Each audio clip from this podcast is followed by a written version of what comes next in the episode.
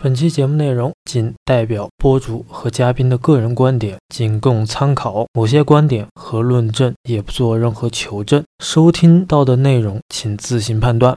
涉及成人内容，请在家长模式下进行收听。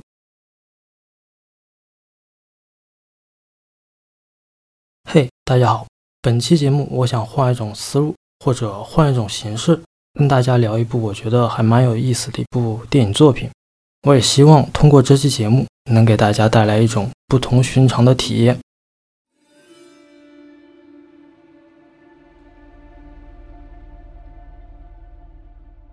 电影里所反映出的一些内容，又何尝不是我们现实当中的一些环境呢？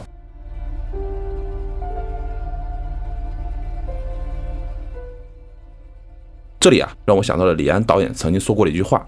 他说：“风的声音其实也是在帮助角色叙事，他们对情感的克制，他们承受了不公。世界的万物啊，其实都有情绪的，他们都可以用来表达情感。”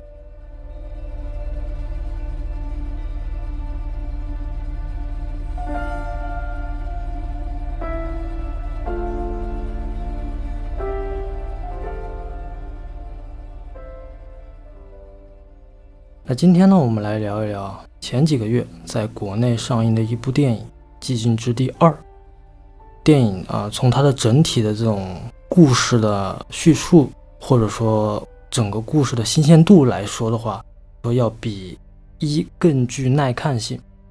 那《寂静之地一》呢，它在烂番茄的新鲜指数是百分之九十六，爆米花指数呢是达到了百分之八十三。那《寂静之地二》的新鲜度就达到了百分之九十一，相对来说，就是影评人对它的评价没有那么高。但说我指的这个耐看性是什么呢？那大家可以听听我这期节目要聊的一些话题吧。那还有就是这个电影即将要在湾湾上映了，也就是在八月二十五号。那在湾湾地区呢，它的名称叫《境界》。如果大家有兴趣的话，也可以去关注，也顺便也看一看海峡对岸的这些影迷们对于这部电影的看法是什么。我觉得，因为你想，我们这里还有海峡对岸的人看到同样一部作品，大家对它的评价是什么？我觉得在八月二十五号之后，大家可以去了解一下。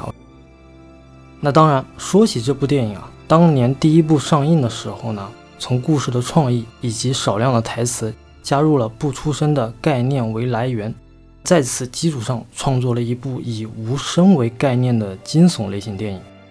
那今天呢，我就来聊这部电影的续作。大体上呢，这部电影是对之前的作品，也就是对它的前作进行了又一次的技术提升。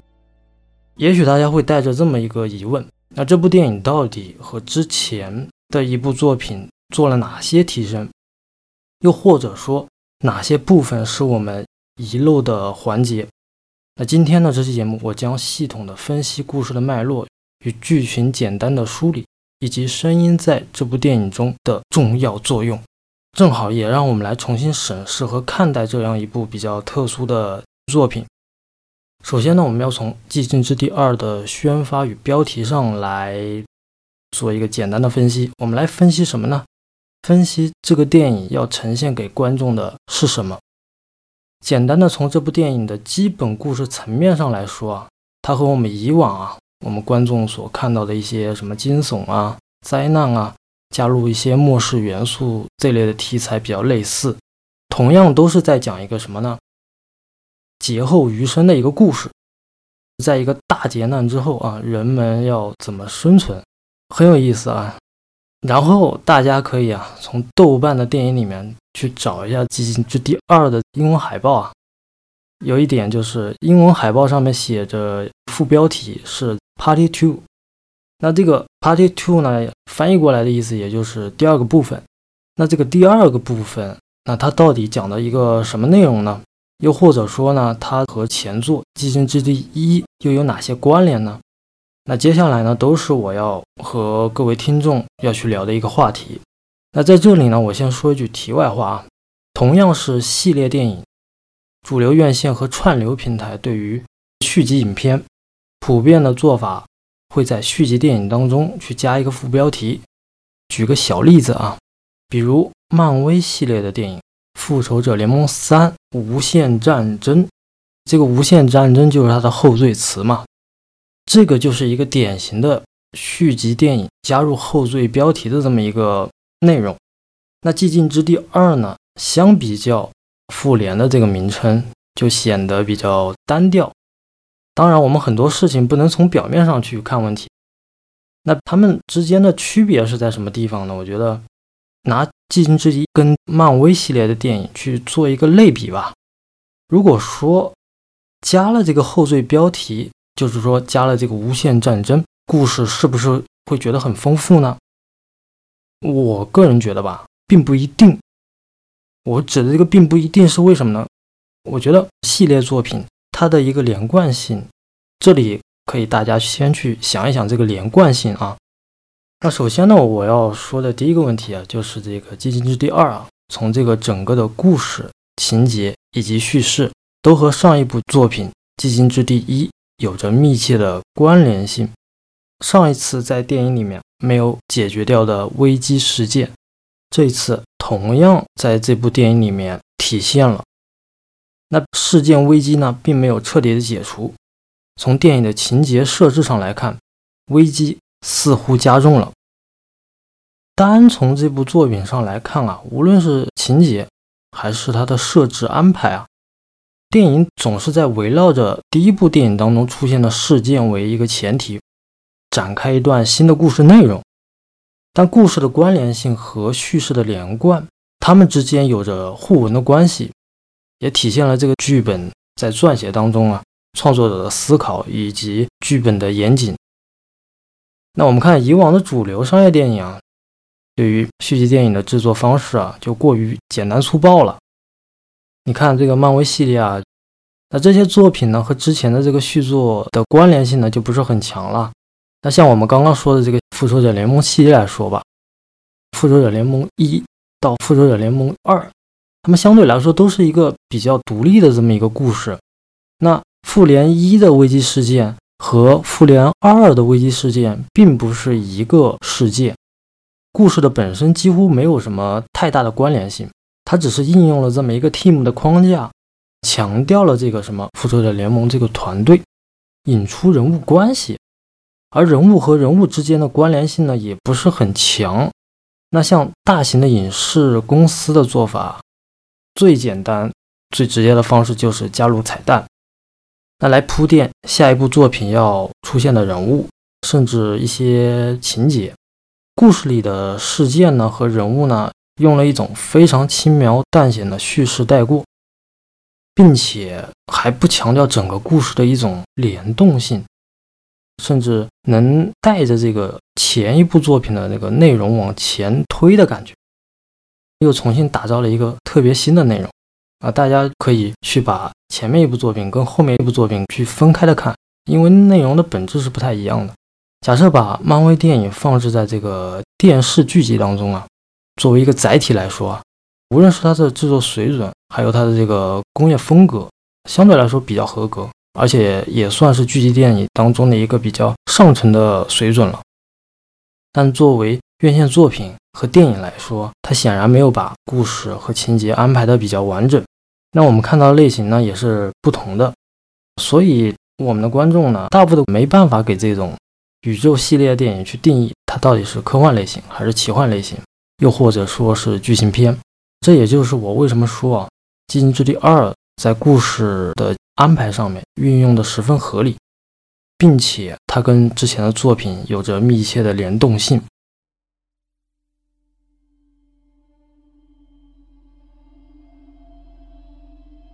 那下面呢，我就来说说第二个问题啊，关于《寂静之地二》在叙事上的梳理。首先呢，电影开场用了十二分钟的时长，交代了故事的主要事件，顺便呢也引入了这部电影中要出现的一个新的角色。正好呢，电影要讲的是一个什么样的故事内容呢？开场的危机事件发生在第一天，作为一个回顾。其实这种做法呢，对于看过第一部的作品的观众呢，我觉得是一种内容的扩充。我们知道了危机事件开始发生的过程，而对于没有看过第一部电影作品的观众呢，又能点名提要。所以说，无论是有没有看过前作的观众啊，你是从哪一个角度去看这个电影作品，你都能看明白他在讲一个什么样的故事。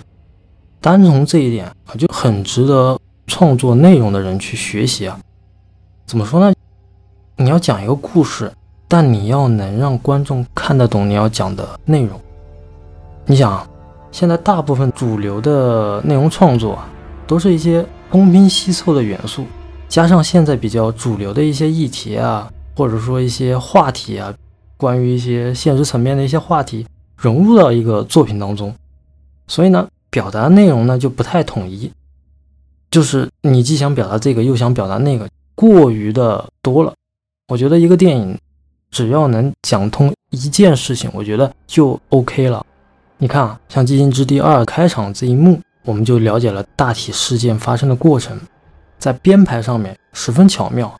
交代完了这一幕啊，电影的标题开始出现了，也就是 Party Two 第二部分。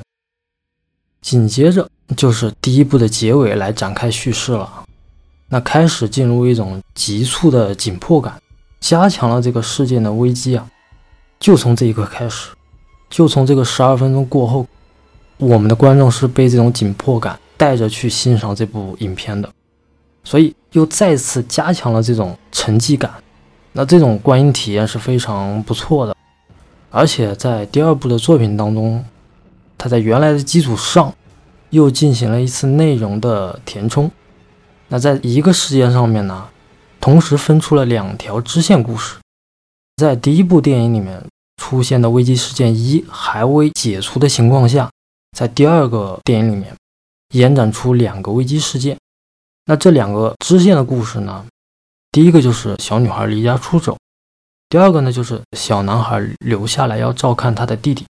这两个危机事件呢，又同时是在一个大的危机事件下发生的。整体的故事的本质并没有改变，而是通过这种平行叙事的方式呢，来延展两个故事的内容。直到故事的结尾，这两个危机事件并没有彻底解除。在这个没有解除的情况下，让我对这个下一部作品展开了很多的想象以及期待。那在这个寂静之地作品里面，故事没有一个是闭环的，都是打开的，都是我们看到结尾的时候，它都是没有解决的一个问题。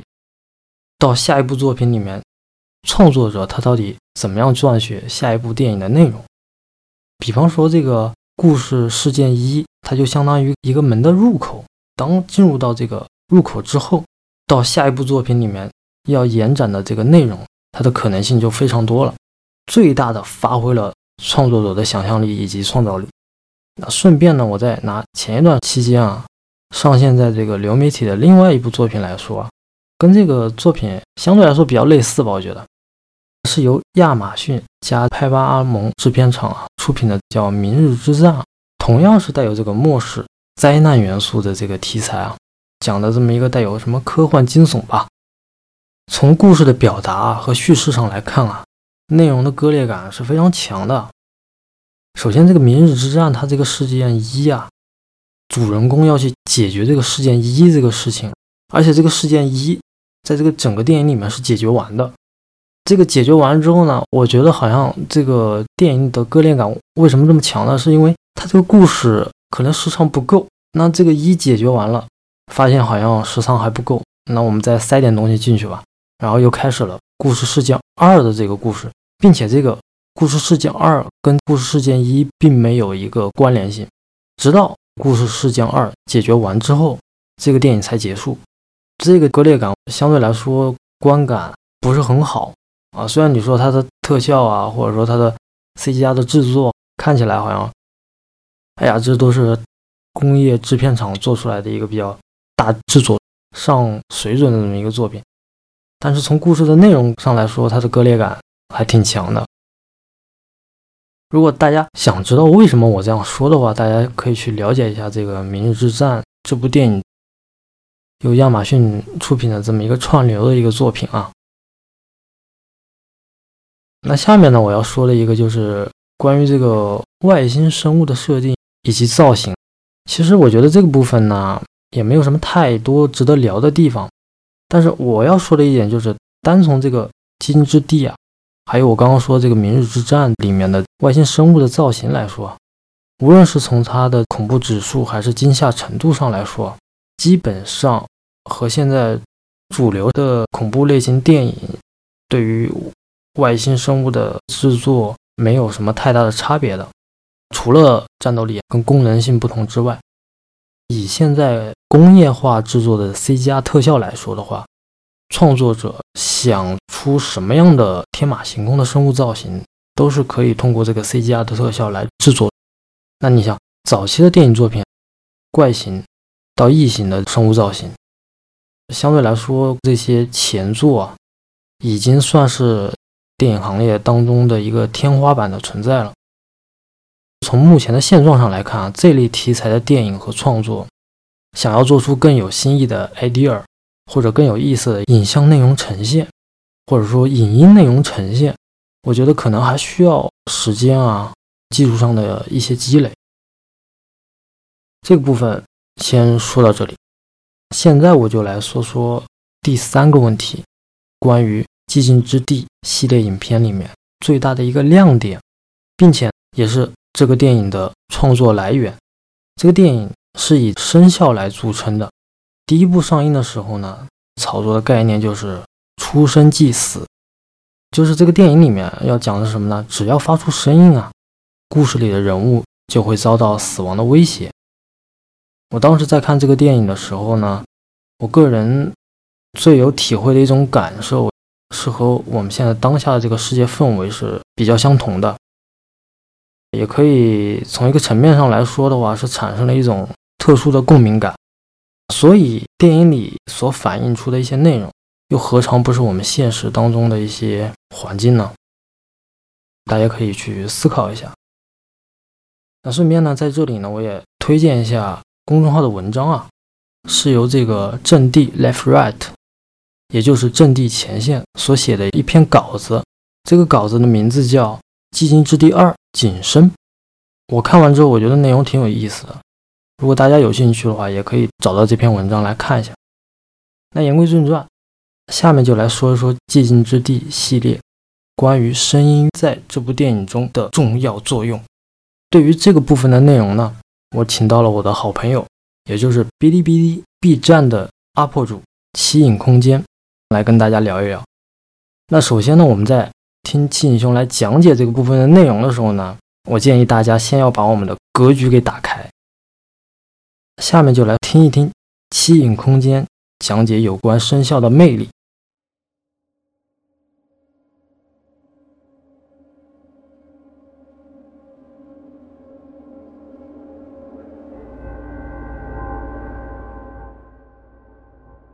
大家好，我是七影。《静之地》呢，不管是一还是二，其实都与好莱坞传统的恐怖片有着非常明显的观影体验。其主要原因啊，其实就在于电影声音的设计上。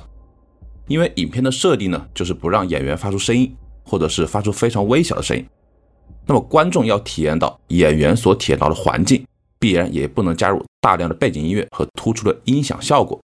但同时呢，又不能完全的去掉背景声音，这样啊，影片就失去了观众的注意力。在这样的两难境地之下呢？导演又是如何通过细微的声音来营造紧张感和悬疑感的呢？在回答这个问题之前，不妨我们先来简单的了解一下电影中声音的语言。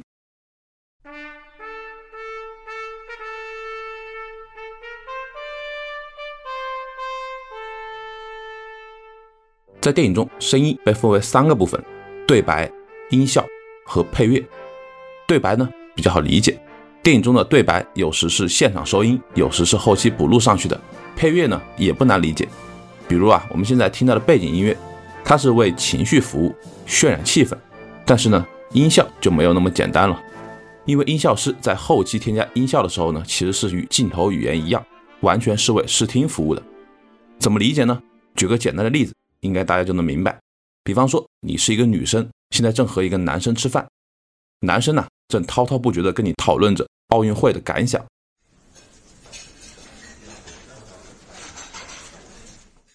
你看了这次奥运会没有啊？我跟你说，那个开幕式真的是我见过最难以理解的开幕式。网上啊都已经开始集体刷零八年北京奥运会，都去集体洗眼睛了。还有比赛也是非常的精彩。中国队很多零零后的选手第一次参加奥运会，真的是发挥的超级好，金牌一个接一个的拿。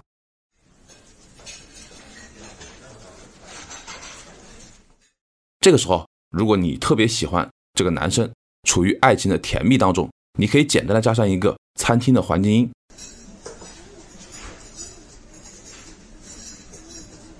或者再加入一点淡淡的现场钢琴演奏音。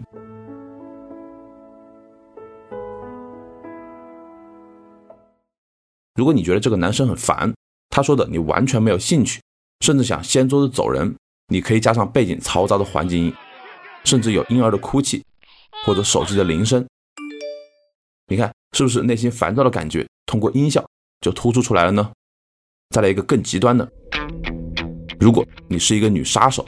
这是你最后一次下手杀他的机会，那么你还可以这样处理。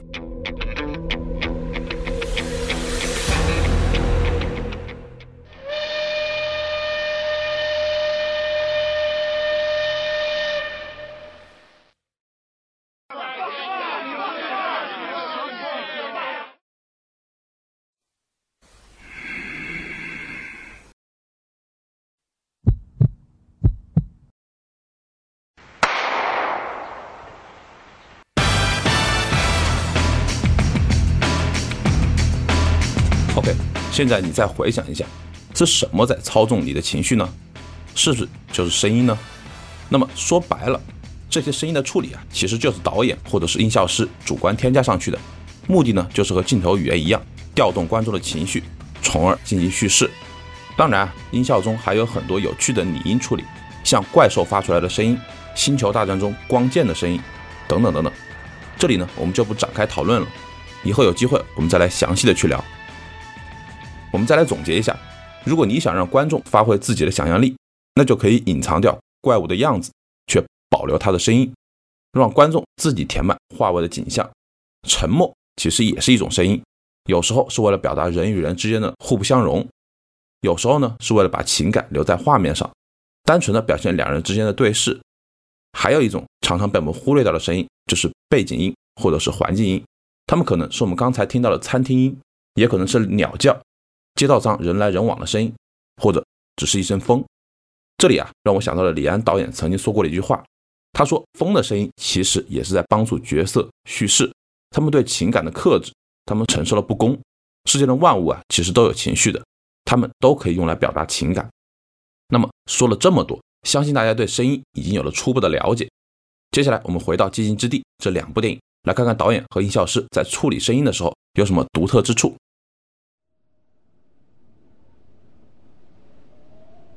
在《寂静之地一》中呢，让我印象最深刻的，首先是电影的开场片段。影片一开始的第一个声音就是风吹过城市，地上的落叶被吹得沙沙作响，破败荒凉的感觉油然而生。背景的远处呢，还有雷声作为铺垫，营造氛围。接下来进入超市的室内，水滴声和风声再一次加强了这种荒凉感。光脚的脚步声和急速的喘息声，把观众的情绪一点点调动起来。生病的小孩在大力的喘气。让观众知道这群人的目的其实就为了寻找治疗的药物。你看，导演在这里将所有细小的声音进行了放大，其实也是将演员的细微动作放大。同时，在切到小女孩的时候呢，声音突然的变化，让观众清醒的意识到小女孩是听不见声音的。这一切不用对白，我们都能感受到。就算是飞机玩具快要掉下来的时候，导演依然不加入主观的背景音乐渲染，让观众一直保持在安静的氛围里。为什么会这样处理呢？别着急，我们一会儿就知道。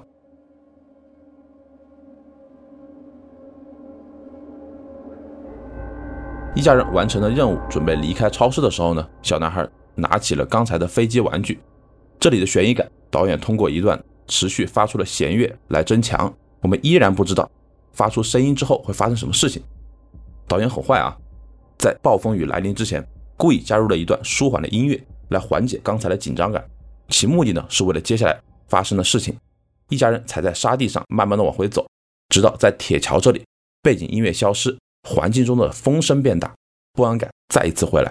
突然，巨大的玩具音发出来。为什么说是巨大的？因为观众在前面安静了近七分钟的时间，突然出现了玩具音，瞬间就侵入到我们大脑。那么这种声音呢，就是非常强有力的力量。随之而来的背景紧张的音乐缓缓升起，与前面舒缓的音乐形成了鲜明的对比。这时候观众的情绪就被完全的调动起来，而且极其有效。父亲急促的呼吸声、怪兽的脚步声交织在了一起，直到小孩被怪兽抢走，声音在瞬间消失。真的是一气呵成，没有一句对白。我们在不看画面的时候呢，单纯通过声音的设计就已经完全的感受到情绪的变化。这就是电影，这就是这部电影最大的魅力所在。同样精彩的设计还有母亲分娩的那一段。首先是母亲一个人独自在家，本来是非常安静的，突然羊水破了，背景紧张的音乐响起。为什么这里要加入背景音而不是单纯的用音效呢？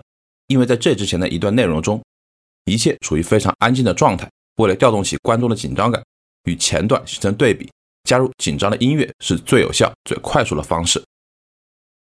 随着母亲去到地下室，踩到钉子。手上的东西砸到地上之后呢，突然背景音乐消失，因为观众知道怪兽马上要来了，迅速的安静就比单纯的悬疑音乐要有效的多。母亲拉响红灯，设置好闹钟，躲到角落，直到怪物在家里出现，背景音乐又一次出现，如心跳一样的鼓点声，再次通过背景音强化此刻的紧张感，直到怪物走下地下室，就到了音效发挥作用的时候。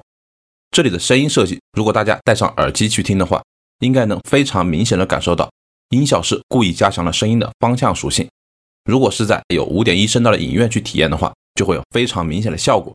通过声音，我们就能辨别出怪兽的位置，同时怪物的听觉在这里第一次被放大，让观众站在怪兽的角度去体验一下细微声音的处理。闹钟响后呢，背景音再一次出现，将观众的情绪继续往上推。因为马上是一段多线剪辑的段落，单纯的音效容易让观众产生混乱，所以加上音乐是非常明智的选择。母亲躲进浴室，父亲准备进入屋内，儿子去野地里放烟花，三条线平行叙事，直到母亲实在忍受不了分娩的疼痛，快要叫出来的时候，烟花放出，声音达到了最大值，将观众压抑已久的情绪在这样的高潮中完全释放出来。你看，其实音乐音效。并不是越大越好，也不是一直铺垫最好，而是在合适的时候出现，合适的时候消失，让观众感受过山车一般的体验。对于《寂静之地二》来说呢，我个人认为，相较于第一部，显然是延续了其风格，但是在声音的处理上，更偏向于传统的恐怖片，加入了大量的背景音乐来渲染气氛，和更多的多线技巧来叙事。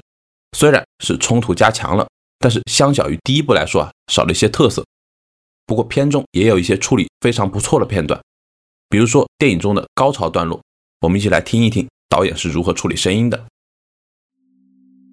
小女孩和男人艾米特终于找到了一个安全的小岛，这里可以和正常的世界一样发出任何声音而不被怪兽攻击。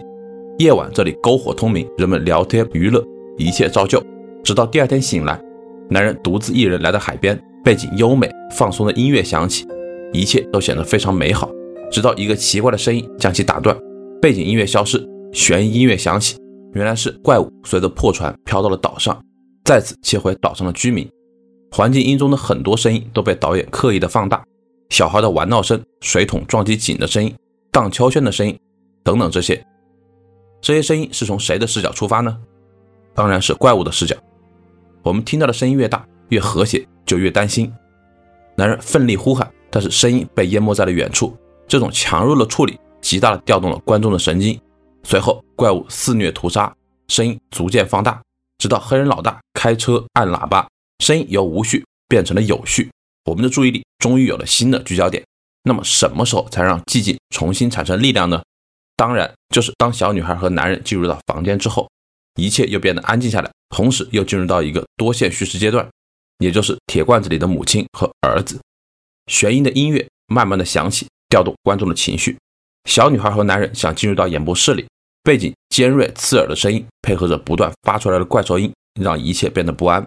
同时啊，母亲这边同样也有着一个重要的声音元素，就是不停下流的水的声音。背景音乐在小女孩进入演播室的时候呢，做了一次切换，由单纯的刺耳的背景音变成了低沉的鼓点，其实也是导演在此刻的一个情绪转换技巧，由悬疑感变成了紧张感。这在电影中其实是两种不一样的节奏。女孩进入的过程，导演运用了非常相似的处理方式，也就是放大了环境中音效的声音，来加强观众的感受。我们能感受到的，怪兽也能感受到。直到两个段落同时被怪兽发现的时候呢，突然悬疑音乐猛增，瞬间将紧张感推向了高潮，各种声音都被放大。小女孩打开助听器的高频音和广播中的浪漫音乐，一种不和谐感油然而生。这种不和谐感的作用呢，就是为了突出最后高频音的急剧放大。终于，女孩成功，背景音乐再一次转向了影片的主题曲。观众经过刚才情绪上的起起伏伏，此时的音乐就像一曲胜利的凯歌一样。为人类的胜利画上了圆满的句号，影片结束。那么大家是不是也感受到了电影声音的强大叙事力量呢？OK，到此为止，我的讲解部分结束了。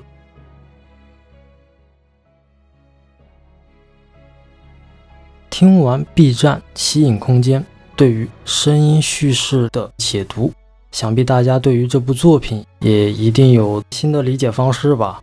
我觉得，无论是从电影创作，还是幕前幕后，围绕着影像与视听的呈现，这都是每一位默默付出的创作者和团队中的工作人员协同配合的结果。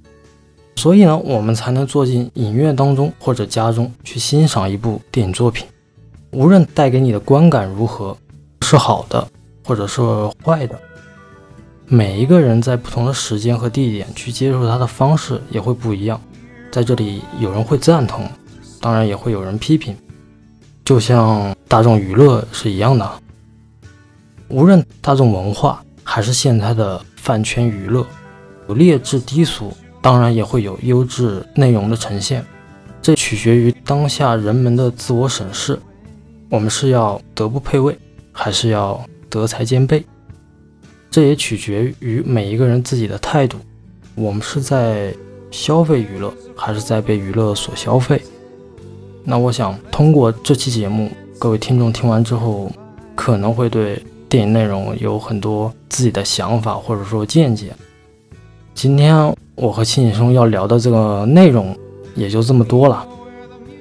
我是腿儿，我是七，喜欢的朋友别忘了留言互动，支持我们有搞头节目。同时，也希望各位听众可以关注我们在哔哩哔哩，也就是 B 站上的影视栏目“七影空间”。那也欢迎您的订阅。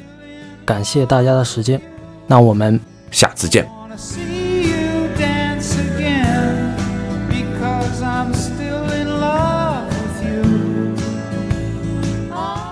如果你已经收听到这里，欢迎来订阅有稿头 FM 的公众号。